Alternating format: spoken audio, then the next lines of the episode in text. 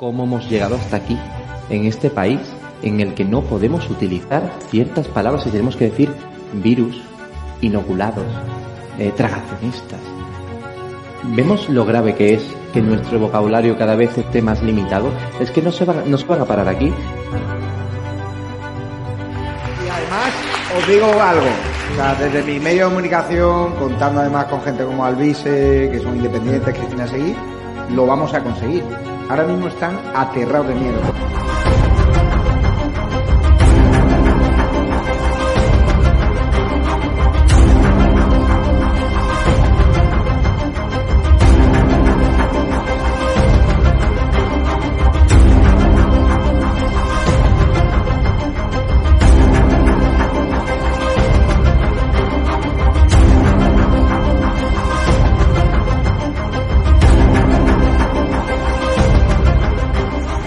Yo nunca he hablado con él, me encantaría saludarle. Oscar, lo ¿Te siento. quieres llamar tú, Cristina? Sí, sí, sí. Hola, ¿Oscar? Mira, soy Cristina Seguí de Estado de Alarma. Te quería invitar el día 8 de febrero a que vengas al acto que vamos a hacer en Valladolid. Ah, Esto, no, esto estaba improvisado. vaya.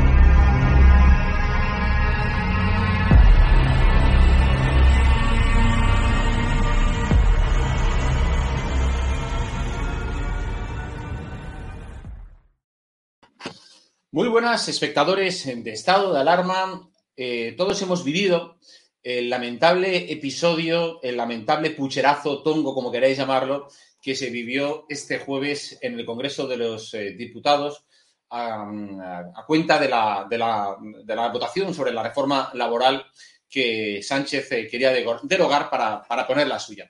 Y qué mejor que mm, hablar de todo este tema con uno de los protagonistas este, esta semana en el Congreso. Y me refiero a Pablo Cambronero, a quien quiero saludar ya ahora mismo. ¿Qué tal, Pablo? ¿Cómo estás? Hola, muy buenas, Jorge. Pues aquí estamos, eh, después de la batalla y con bastante lío en el postpartido, la verdad. Sí, sí, eh, vamos, eh, normalmente tú no paras, pero es que lo de esta semana ha sido tremendo, ¿verdad? Esta semana ha sido espectacular porque además todo se ha sumado a las eh, presiones también recibidas en cuanto al sentido del voto y porque para cada voto contaba. Primero se manifestó Unión del Pueblo Navarro eh, a través del partido en general diciendo que iban a votar eh, a favor de la reforma laboral de Sánchez. Yo sabía que ni, ni Carlos García Danero ni Sergio Sayas estaban conformes con esa decisión, pero eh, ellos dijeron, además en medios, que iban a acatar esa decisión. A lo largo del día de ayer, pues eh, se fueron produciendo varios hechos, yo hablando con ellos porque estoy al lado, eh, el siguiente escaño al suyo es el mío, y vi que ellos no tenían, eh, no tenían nada claro su voto, tenían serias dudas. Eh, hubo movimientos y al final tomaron la decisión de votar en contra.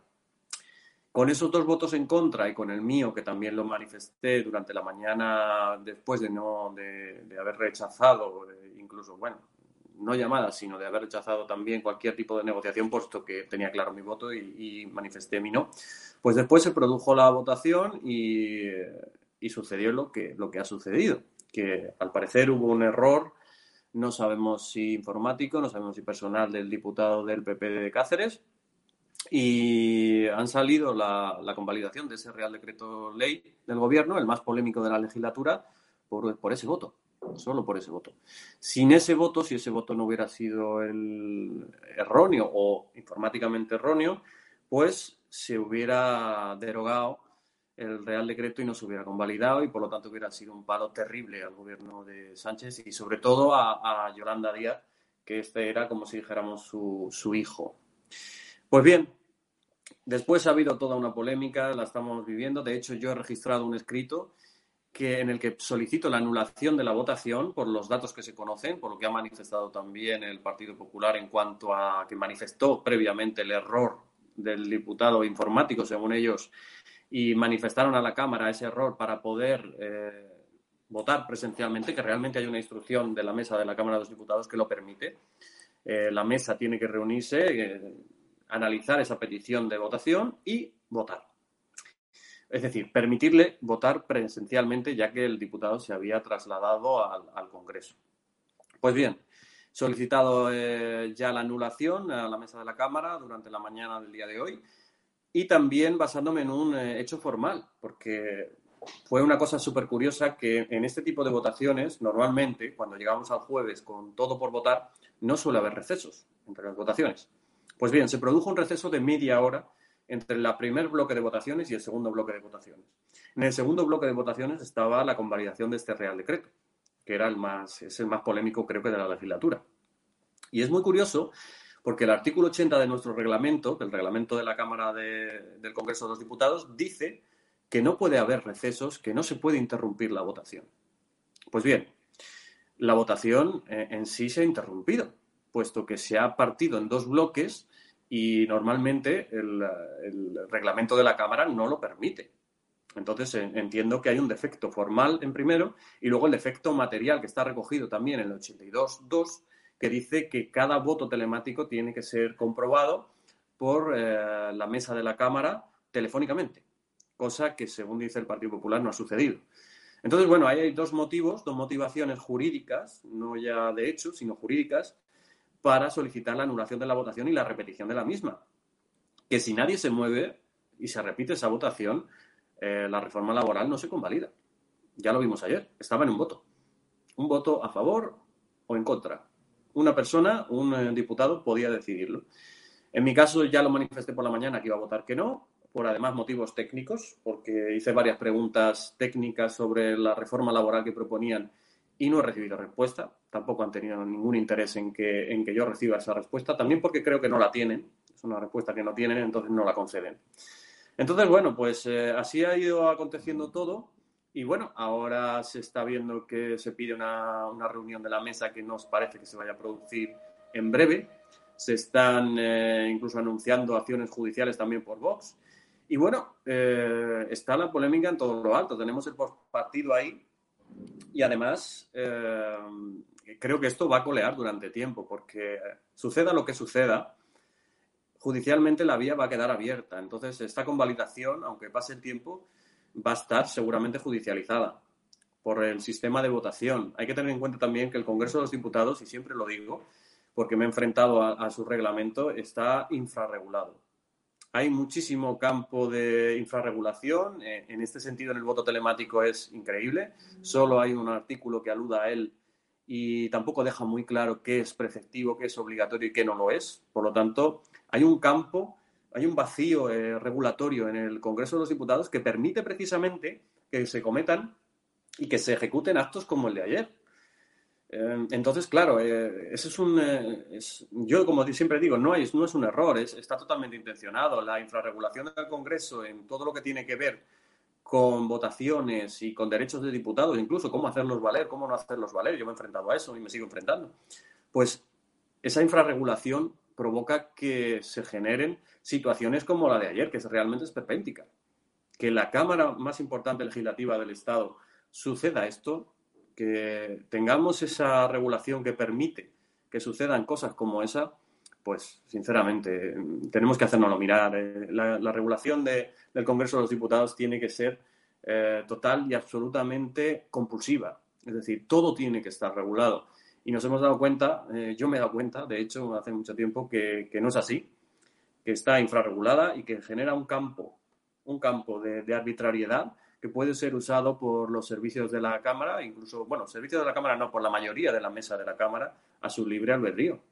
Ahí estamos viendo, eh, yo he dirigido este escrito a la mesa, la mesa tiene la mayoría que tiene, o sea, PSOE Podemos, eh, cualquier votación que salga en la mesa la van a ganar, la van a ganar. Por lo tanto, todo lo que suceda eh, todo lo que tú esgrimas jurídicamente es para posteriormente y con la resolución denegatoria de la mesa, que casi está garantizada, irte a los tribunales.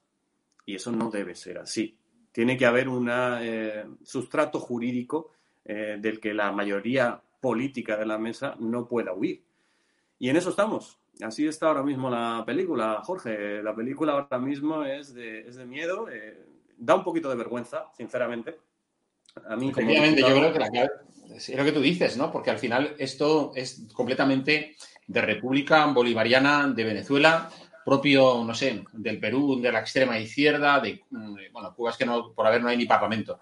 Entonces, eh, eh, aquí, efectivamente, o yo el problema que le veo es que la decisión de los tribunales, hemos visto con, con el estado de alarma, cuánto tardado en llegar. Entonces, claro, mm, se eh, mm, podemos encontrarnos que aunque hay una decisión del Tribunal Constitucional, cuando se hayan celebrado las elecciones eh, generales y Sánchez ya está en su casa.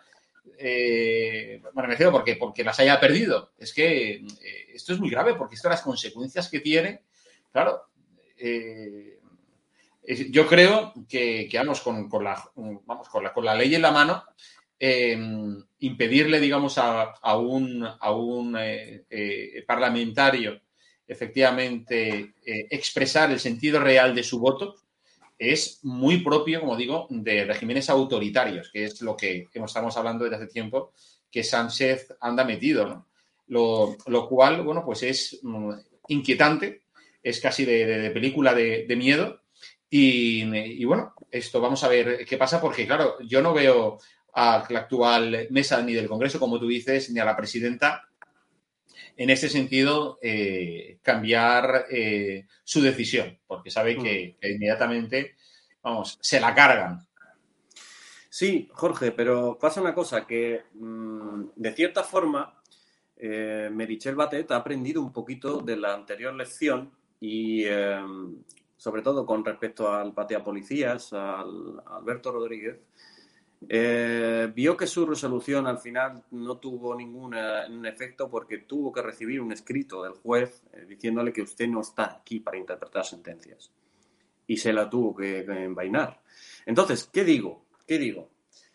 Claro, yo creo que Merichel eh, va a solicitar un informe a los letrados. Esperemos que este sí venga firmado, no como el anterior. Y los letrados, con el reglamento en la mano,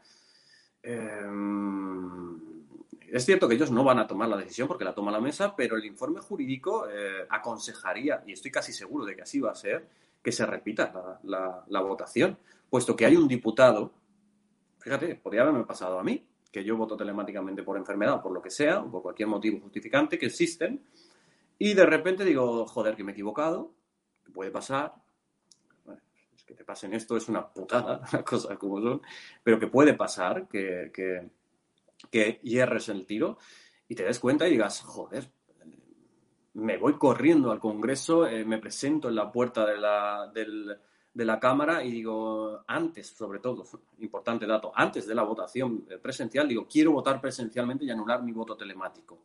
Hay un acuerdo de la mesa de 2012 que lo, que lo, eh, que vamos, que, que, lo admite y que lo regula.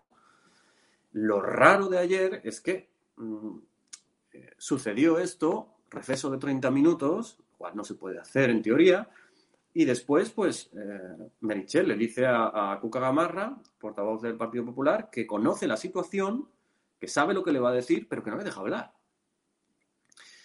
es que también eso es una muestra también de, autoritarismo rancio y, feo, porque qué mínimo que dejase expresar a la portavoz del partido y del grupo parlamentario que ha tenido ese suceso. Mínimo es dejarse parlamentar, dejar parlamentar y que el diario de sesiones recoja la queja formal del, grupo parlamentario que ha tenido ese problema. Entonces, claro, eh, es todo muy, muy dictatorial, es todo muy en, el momento concreto sale ese, autoritarismo rancio que tiene Merichel cuando, cuando tiene que decidir por sí misma, que esa es otra. Todas las decisiones las ha tomado en ese momento por sí misma. Puede haberse apoyado en un letrado, pero las decisiones de la mesa no le corresponden a ella.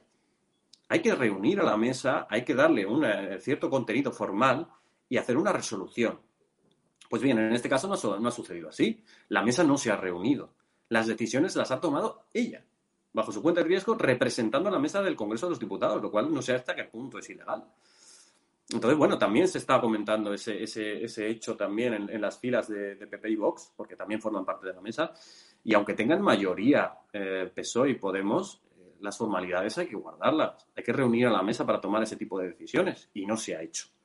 Por lo tanto, hay mucho campo de acción jurídico ahí, pero es lo que tú dices también. Si nos fuéramos a los tribunales, tenemos en dos años o, algo así una resolución que realmente mm, a nadie le interesa ya y, sí que mostraría un poquito del autoritarismo salvaje y del mal funcionamiento que tiene el Congreso en determinadas cosas como esta, pero no, no supondría ningún eh, desgaste político para, para el Partido Socialista que quede, que seguramente estará en la oposición con muy pocos diputados. Por lo tanto, bueno, aquí yo, aquí yo saco efectivamente varias lecturas, ¿no? En primer lugar, es que em, eh, el gobierno de Sánchez es el gobierno más débil de la democracia.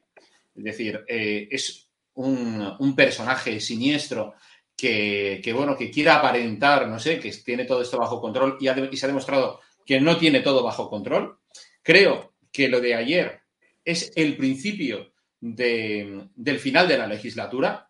Eh, yo creo que, o sea, que sus socios tradicionales ya de alguna manera, eh, quitando Podemos, que la verdad, te digo una cosa, que la, eh, la, parte más molesta de todo esto es que Podemos ayer apoyar al gobierno. Porque eh, para Sánchez le hubiera venido genial eh, que Podemos no, no, no, lo hubiese apoyado y de esta forma tratar de buscar una operación a la portuguesa, ¿no? Es decir, bueno, pues dentro de unos meses Podemos me está, mm, se me ha vuelto contestatario y tengo que convocar elecciones porque no. Entonces, ir de víctima, como le ha pasado a los socialistas portugueses y efectivamente el electorado te responde votándote y dejando de votar a la extrema izquierda, en este caso a Podemos. Pero yo creo que Podemos eh, se ha metido en, este gobierno que yo creo, y desde el principio hasta el final, porque saben el riesgo sino que corren. Pero luego están los otros socios, es decir, los independentistas, bueno, Bildu, lo de Ciudadanos y Bildu ayer, o sea, es que es demencial. O sea, Bildu y Ciudadanos apoyan, o sea, o, bueno, a Bildu es que no tiene ni vergüenza ni la conoce, pero es que lo de Ciudadanos es auténticamente vergonzoso, ¿no? Estar votando a un partido social comunista, a un gobierno social comunista que además se apoya con la muleta de Bildu y con la tuya, ¿no? Yo además te tengo que decir, Jorge, que sinceramente y como exdiputado de Ciudadanos, que tengo que decirlo, pasé bastante vergüenza ayer. Eh, no ya tanto por su decisión, que la puedo entender dentro de la desesperación general. Eh, evidentemente jamás votaría yo estando ni en ese partido ni en ningún otro lo que ellos votaron, pero puedo entenderla dentro de la desesperación. Lo que no puedo entender bajo ningún concepto es la algarabía.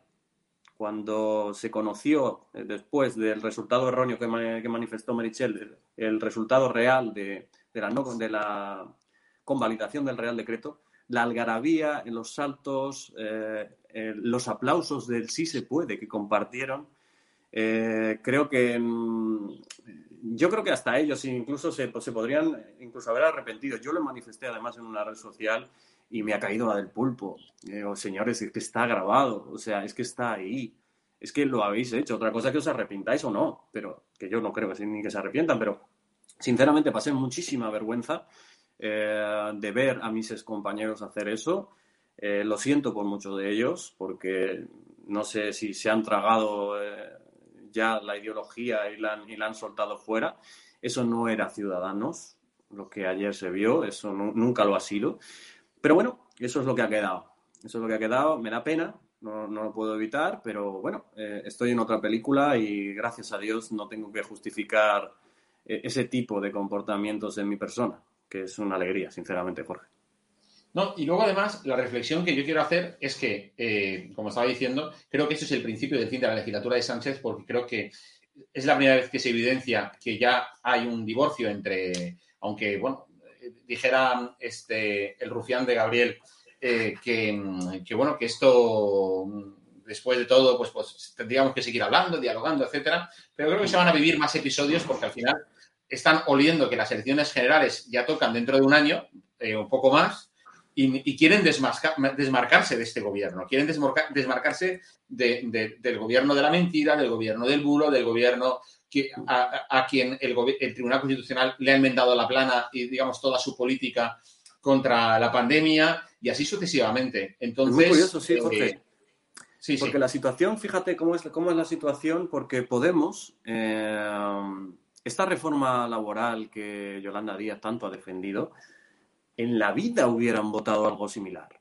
O sea, Podemos nunca jamás hubiera votado esta reforma, esta reforma laboral, eh, porque es contraria a su programa y a su supuesta ideología, aunque bueno, ellos ya eso de ideología ya es, mucho hablar para ellos. Pero es muy curioso cómo de repente han defendido algo en lo que no creen eh, por estar donde están.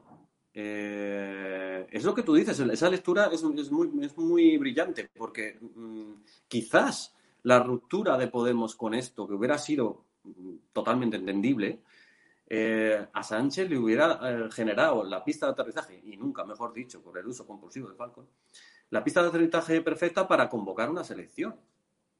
Porque de la debilidad o de la fractura con Podemos, eh, Sánchez saca provecho. Y luego, bueno, también vi una cosa curiosa con respecto también a las votaciones de ayer de otros puntos, que hubo virajes, ha habido virajes en las votaciones. Eh, lo tengo que analizar con más detenimiento porque no me ha dado tiempo del todo con todos los registros y todo, pero estoy viendo que hay apoyos casi compulsivos de, ciudadanos a, normas que tampoco tienen mucha importancia, eh, propuestas por el PSOE, eh, muchos, mucha coincidencia de votos entre ellos y variaciones en Esquerra. ¿Qué significa? ¿Que ha cambiado de socio? ¿Ha cambiado 12 por 9? No le sale la cuenta. Entonces, claro, eh, está ahí la cosa que en los próximos plenos va a ser interesantísimo. Además, los próximos plenos ya van a ser con las elecciones de Castilla y León celebradas y la situación va a ser muy interesante, aunque sean votaciones que no sean puntos muy relevantes. Hay que estar muy pendiente porque creo que Sánchez pretende pirar en sus eh, socios o generar el caldo de cultivo oportuno para que Podemos se diluya como socio, eh, no crea en el proyecto de Sánchez y, y él pueda absorber a Yolanda Díaz o, como, o absorberla o eliminarla, porque es lo que pretende, aunque bueno, lo va a tener complicado porque Yolanda ya tiene su propio, su propio camino hecho y está un poquito ahí en el, en el campo intermedio entre lo, que, lo extremo que queda en Podemos y lo más eh, socialista, vamos a decirlo así, que queda también en el mismo partido. Por lo tanto, es complicado, ¿eh? es complicado. El caldo de cultivo ahora es, es, digno de análisis. Ahora, a partir de ahora, sí, sí. en los plenos voy a estar muy pendiente porque creo que hay virajes importantes a raíz de lo que va a suceder y lo que ha sucedido ya con la, con la reforma laboral. Así es, así es. Pues eh, Pablo Camonero, eh, muchísimas gracias por estar una semana más aquí en estado de alarma. Eh, hemos dedicado un monográfico a todo lo ocurrido esta semana con la votación de la reforma laboral. Nos emplazamos a la semana que viene que nos cuentes toda esa actividad que, que ejerces día a día, hora a hora, porque vamos, cada, cada hora que ocurre, Pablo Camonero está presentando una pregunta al gobierno en, en, el Congreso, la está, la está registrando, ¿verdad? Y hablaremos y de ella. Esta, esta, semana también he tenido bastante actividad, lo que pasa es que no nos da para comentarlo. No nos da tiempo y lo hablaremos la semana que viene, si te parece. Claro que Muy sí. bien, Pablo, eh, muchísimas gracias. Nos vemos la semana que viene. Que tengas un feliz fin de semana. Muchas gracias, Jorge. Igualmente. Pues aquí lo dejamos, el espacio de Pablo, eh, Pablo Cambronero, la tribuna del diputado más silenciado, pero desde luego de los que hacen más ruido con su actividad y con todo lo que ahí ocurre y ha dado de sí esa semana. Sigue la programación en estado de alarma, que seáis muy felices a pesar del eh, gobierno. Hasta luego.